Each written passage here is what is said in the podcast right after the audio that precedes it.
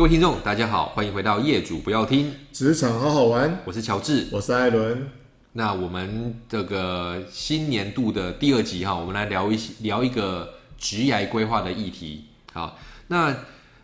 这为什么要聊这个议题呢？主要是因为应该是上上上礼拜吧，嗯啊，有一位算是人资的后辈啦，嗯、有来找我跟艾伦聊，是说他觉得他是一个活泼外向的人。那呃，讲的搞笑点，他觉得他是被人资耽误的金牌讲师。是，对。那当然，我们跟对这个后辈来说算是熟，算是了解的。他确实他的口条很不错，而且他其实也很乐于与人分享，所以他会觉得说，与其做现在啊，没有没有没有 diss 人资的意思哦，他觉得他现在的工作比较偏呃这个规律，比较 routine 啊，也没有说这么多他觉得可以发挥的空间。他已经争取成为内部讲师，而且获得这样的资格了。但是其实真正能够发挥的空间很小，甚至他的主管觉得他去当内部讲师是浪费时间。没错，他的工作可能就没办法做得很好，类似这样。有些主管会有这样的这样的谬误，所以他就来问我们是说，在这个时间点，因为刚好可能也是在看呃他自己二零二四年或者是更长期的规划，他也对于自己的职涯也开始了有一些些不同的想法，有这样子的念头萌芽。所以他问了我们一个一个议题，是他合不合适当一个讲师？但是当然我们没有办法这么武断的去决定他的人生，所以我们后来跟他分享的是，我们认为怎么样算是一个好讲师，或者说你要当一个外部的企业讲师，你应该具备什么样的资格？那当然对于。这个议题充满想法，而且其实充满能量人不是我啊，那个人是艾伦，他中间有很多的火花。那我可能要请艾伦先简单的收敛一下，先先你先把那个情绪先收起来，因为我们当然在做训练过程当中，我们一定遇一定遇过非常非常多不同形形色色的外部讲师，有很好的，有很优秀的，当然也有一些可能比较差强人意，或者说跟我们预期的落差比较大的讲师。所以先请你分享一下好了，你觉得？如果有打算走企业讲师吃这一行饭的人的话，你觉得有哪些中肯的建议？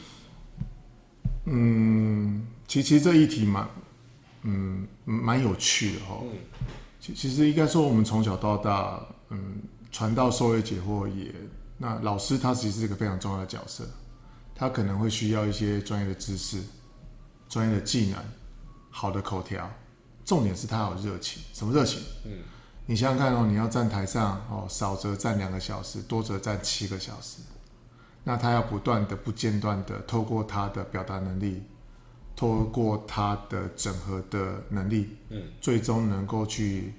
呃关注到学员的互动，最后给一个好的建议，然后最终的满意度要能够达到人资或是主管的期待，嗯，其实他有很多面向存在，对，但是。很多内部讲师，因为他会成为内部讲师，第一个一定他有热情嘛，哦，他专业技术层面一定够，他的知识背景可能学经历都非常符合，那公司才会让他接受到外部的呃专业的训练，让他能够透过他的呃技术跟能力，能够呃做内部的传承。那因为其实内部它跟外部其实不太一样。内部是大家会对内部讲师多一些的包容跟肯定，对，好，因为他是内部讲师，所以你上的好与不好，其实不是重点，是能不能能够把公司要传递的讯息，能够真实的传递给底下的学员。所以，因为他没有太多额外的成本付出，所以大家对于讲的这个口条也好，或是呃流畅度。并不会这么的 care，甚至可能过程当中会有一些些的冷场，大家都是可以接受的。可是回过头来，开始你可能在公司内部担任两到三年的内部讲师之后，你开始已经熟悉这样的环境了。嗯，你会发觉哇，其实听说外部的讲师其实收入蛮好的，而且好像似乎有这样的机会出去。可是其实内部跟外部有一个很大的冲击是。你在外部的时候是人家花钱，然后请你来上课，他其实比较像是一个，我会认为他比较像是一个外部专业的演员，然后把这场戏演好，符合这个公司的期待的需求，包含人设、调性、主轴、大纲，它是经过很多排演跟淬炼的，嗯哼，而不是我临场发挥。举出一个可能跟这个产业完全不搭嘎的一个例子，他可能会遇到一个东西是，哦，你讲的跟我的公司可能离得太远。可是，在内部，你随便举个例子都，都跟这家公司有关系，而且大家也不会去排斥你举的案例。所以，我其实当听到有人说他想要我们这位后辈他想要当讲师的时候，其实我是替他开心的，因为他开始对他的职业有一种新的想象。嗯，但是我又担忧的是，如果他没有做好很好的心理准备，他的第一场绝对是震撼教育。嗯嗯，好，因为可能台下坐一排 HR，后面可能有主管指指点点，然后再过来学员没有表情，你问的问题没有互动，最终你可能开始越上你会越担心、越紧张、越害怕。所以，呃，我我是鼓励他啦，我说鼓励他可以去尝试看看，那可以先从小时间，比如说两个小时开始，去试一个你熟悉的环境，再过来如果有管顾邀约。那就找一个，呃，好朋友的管顾，好，因为好朋友的管顾会尝试把，呃，可能实际上的真实声音，透过换句话说来转化给你听，而不是很直接说，老师，我觉得你上的东西不符合公司的调性。好，那这个是我的看法。嗯嗯，好，我帮艾伦做个补充啊。第一个，呃，我们没有贬低内部讲师的意思，它是相对比较的哈，就是因为。比较上来看的话，我必须承认，或者我必须说明是，我们遇过很多优秀的内部讲师，甚至那个程度或者那个水准素质不比外部讲师差的。对，那我们刚刚想要强调的重点是，同仁或者说学员对于内部讲师的包容力比较强，因为毕竟很多时候内部讲师讲的是专业的东西，那当然他我们就能够预期专业东西通常都不这么的生动。是，那他传递的是知识。他可能做的是知识管理，他把这知识留存在公司内部，所以他们所以说同仁不会特别期待是这个内部讲师说学逗唱样样具备，啊，这个时候是不会的。那当然对外部讲师来说，他第一个遇到严酷的考验是一定会被放在放大镜下检视，因为毕竟企业是花了更多的资源，说更坦白，花了更多的钱请你来。那很多时候，刚刚艾伦也讲的比较婉转一点，我就更直接的说。有些时候，外部讲师挂掉是一开场五分钟就挂掉了。为什么？因为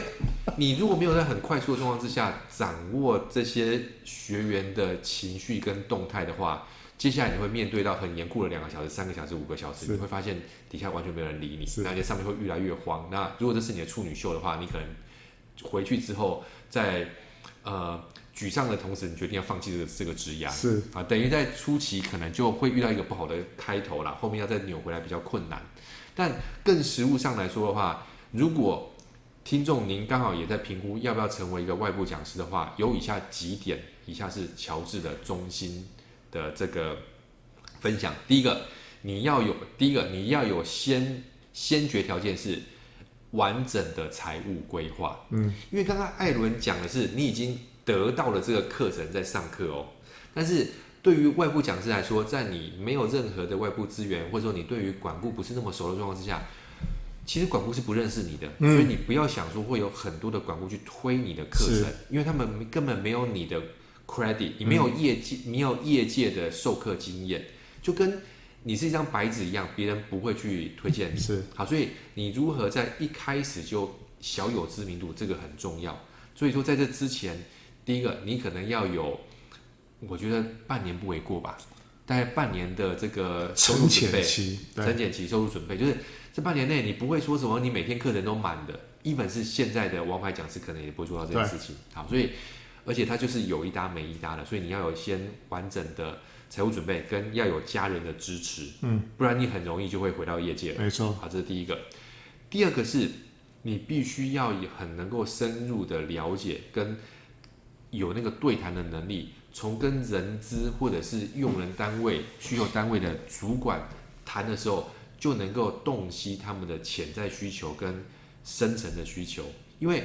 当唯有你了解他们的需求，你的提案才有机会去打动他们，没错，让他们愿意让你试试看，因为他们知道你是一个名不经传的讲师，但是你的提案让他们触动了他们，他们才会愿意花钱请你来嗯学习，或者说你也是不断的累积你的授课经验，他们他们他们应该也会知道自己是白老鼠，但是它就是一个互相互相的一个过程嘛，对不对？那当然。讲的很难听点，这些讲这些企业可能他们也会觉得说，哦，不想花这么多钱请一个很贵的讲师，那我有没有机会试一下这个初出茅庐的啊？初出茅庐的老师很有很有热忱啊，价钱也比较漂亮啊，我们可能可以，说不定我们会捡到宝，类似像这样。所以这个可能是在谈的过程当中，你可能需要注意的。跟另外你在算你的投资报酬率的时候，不要以为你拿到了一个七小时的课程。啊，随便乱讲哈，就是业界标准，假设抓三千块啊，你就想说啊，我花了这个七小时赚了两万一，对，这是合理的，嗯，因为前面你没有算到的是你在对焦的时间，对，你在做这个课程提案的时间，所以你可能会花两倍、三倍甚至不止的时间，所以说你把它均摊拿下来的话，你的时薪会超级低，没错，好，对，所以这也是很多人在听完之后发现，嗯，我还是回业界好了，是，好，那为什么？或者说，为什么业界讲师我们发现到现在仍然还有一些供给不足的地方？是，所以这些是很实际的面。除了刚刚艾伦讲了，你在台上要表表现，要一开始就想办法把你最好的表现出来之外，你还有很多配套的得要做准备。嗯嗯嗯、不然的话，即便你是很优秀的人才，你也撑不久。是，好，这是我简单的补充。其实刚才讲的很直接哦，因为我跟乔治两个的出发点不一样。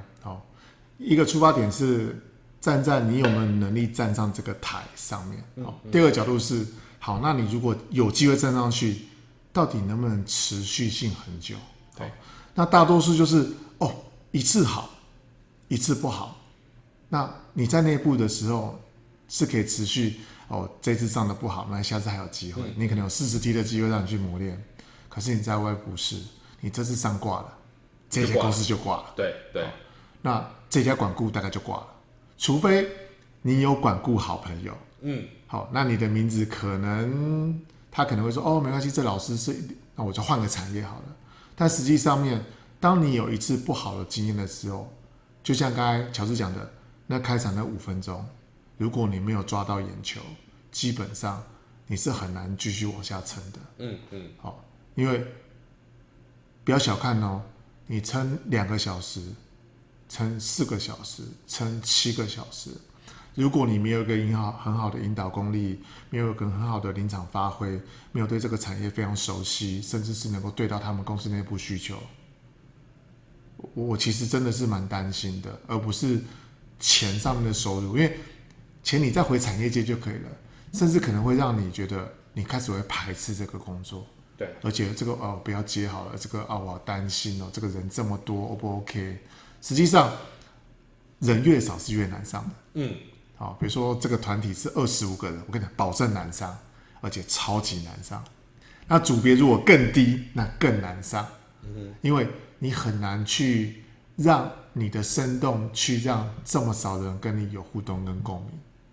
但是回过头来，如果你是一个经验很丰富、实战经验很够的人，其实我倒不担心，因为你如果有一个好的对焦，你是可以发挥的。临场淋漓尽致，但是回过头来，还是必须要有一些呃演绎的天分。嗯，比如说像以前我们读书的时候，很多补习班的名师，其实他是很会讲笑话的。嗯，他是很会逗乐大家的。其实我认为，其实不是逗乐，是他让自己的心情是一直保持在轻松跟亢奋的过程当中。因为当你站在台上的时候，其实台上有一个小小的动作，打个哈欠。开始翻书，其实你是非常非常敏感的。那这部分，呃，我大概就提到这边。好，那或许乔治有其他的想法。对，我刚我刚刚听到艾伦的分享，我有点小小不同的呃意见啊。第一个是对我来说，二十五个人好上，那个人数再往下降才可怕。譬如说，这个班如果只有十个人，那更难上，那，那更难上，那更难上。跟第二个，如果你是有意成为讲师的话，我个人的经验是。长时间的比短时间好上，没错。如果你今天拿到一个拿到一个案子只有两个小时，我跟你讲，那很可怕，非常难上。即便我相信，即便像艾伦这么有经验，那很可怕，因为讲师，特别是外部讲师，我们很重要的一个一个作用就是想办法在那个时间之内，把一个概念或是两三个概念，用很简单的方式让学员们听得懂、学得会。是，对。那你如果你如果这个讲的方法很生动，但是对方是无法理解的话，其实你一样是达不成那个效果的。特别是我觉得，相较于过去的讲师，因为刚刚艾伦提到了很多是所谓的补习班名师，他可能很多笑话很好笑，对。但是一个班这么大，学习成效如何，其实很难评估。没错。那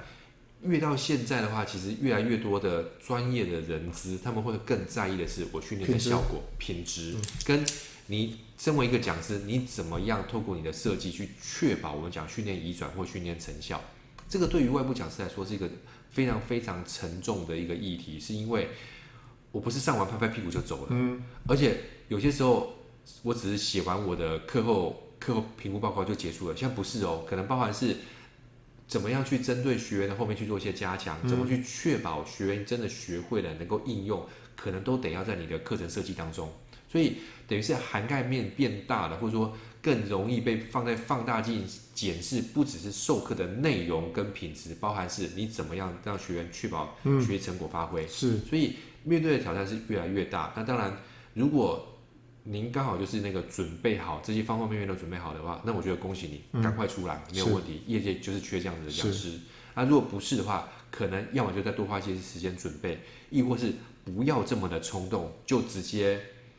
跟老板说过完年后就不做了，是，而是说可以透过类似在允许或者是说在没有比较没有风险的状况之下，可能你可以先在外部优先透过一些斜杠的方式啦，来进行这样子的呃打磨你的授课技巧，甚至有可能我认为不一定要先进管顾，嗯，可能在学校的邀约，对，或是两个小时、四个小时，透过你跟年轻人互动。因为那个其实很直接，他去练习你的台风、你的口条、你的授课技巧，让人家引起好奇心，慢慢慢慢的话，这样会比较容易能够在这个职场当中站稳脚步。对，因为我们其实看多太多形形色色的老师哦，就当一代拳王，嗯嗯，可能这两年很红，突然间就销声匿迹了，因为他要不断的累积精进，产业的与时俱进，可能有需要很多的经验的准备。因为你不可能同一堂课程一直不断的上，不断的上，不断的上，嗯嗯、因为你总有一天会穷尽的一天。对，好，再过来第二个部分，其实 HR 不同的世代对于课程的要求跟品质也会不同。对，好，比方说，哎，我是一个 Junior 的 HR，可能十年之后我可能变主管，十五年之后我可能变中高阶主管。那其实我对课程是有期待的。对，那因为。老实说，你请一个讲师进来，他花的成本可能是两倍到三倍。为什么？你说讲师的费用、学员当天的薪资、嗯，场地、工作人员，其实它是一个非常巨大的成本。那如果他的成效不好，其实是这个 HR 拿他的乌纱帽替你来背书。对。那如果背书背的不好，或是上课的成效不好，那其实对于我是一个内部的 HR。我其实不敢赌这个东西，我宁可找一个比较有口碑的，比较有口碑的，万一上砸了，还可以说是哦，因为老师今天表现状况不好，而不会是你拿一个白老鼠来试。因为其实是不是白老鼠，我们坐在行家桌上一看就知道了。嗯哼，好，你的口条、台风、你的引导技巧、互动，甚至是能不能邀请大家，所以我会觉得。嗯，我我给这个人资的的这个老朋友哦后辈，我的建议就是说，他可能是需要一个逐步的演进过程。嗯，搞不好，也许我就适合上的就是中小企业。对，我也许就适合上的就不是这么高单价的，但你的压力不会这么大。嗯，而且人家会觉得说，哎，哪里找这么厉害老师？所以我觉得要找到适合自己的定位，自己适合的角色，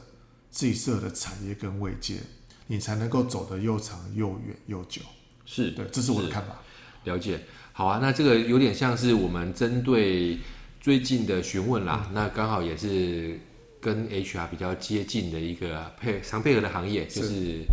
外部的讲师，对啊，特别是有些时候我们会跟管顾配合，或者说我们会直接找老师。嗯、那如果您刚好是有志想要成为外部讲师的话，或许这期可以当做一个参考，是一些需要所需要的准备，一些所需要注意的事项。那大概有些，如果有些更 detail 的细节，如果想要询问的话，也不妨请您可以在后面，譬如透过询问的方式，我们可以来做做一些比较完整的回复，亦或是。如果问题多的话，我们再另外再做一个专专都都没问题，对，我们都非常愿意分享。对，对，好啊，好啊。那以上就是本期的内容，我们特别针对所谓的外部讲师所需要具备的各项能力跟条件要素，做个简单的说明。好，以上是本期内容，我是乔治，我是艾伦，我们下次见，好，拜拜，拜拜。Thank you.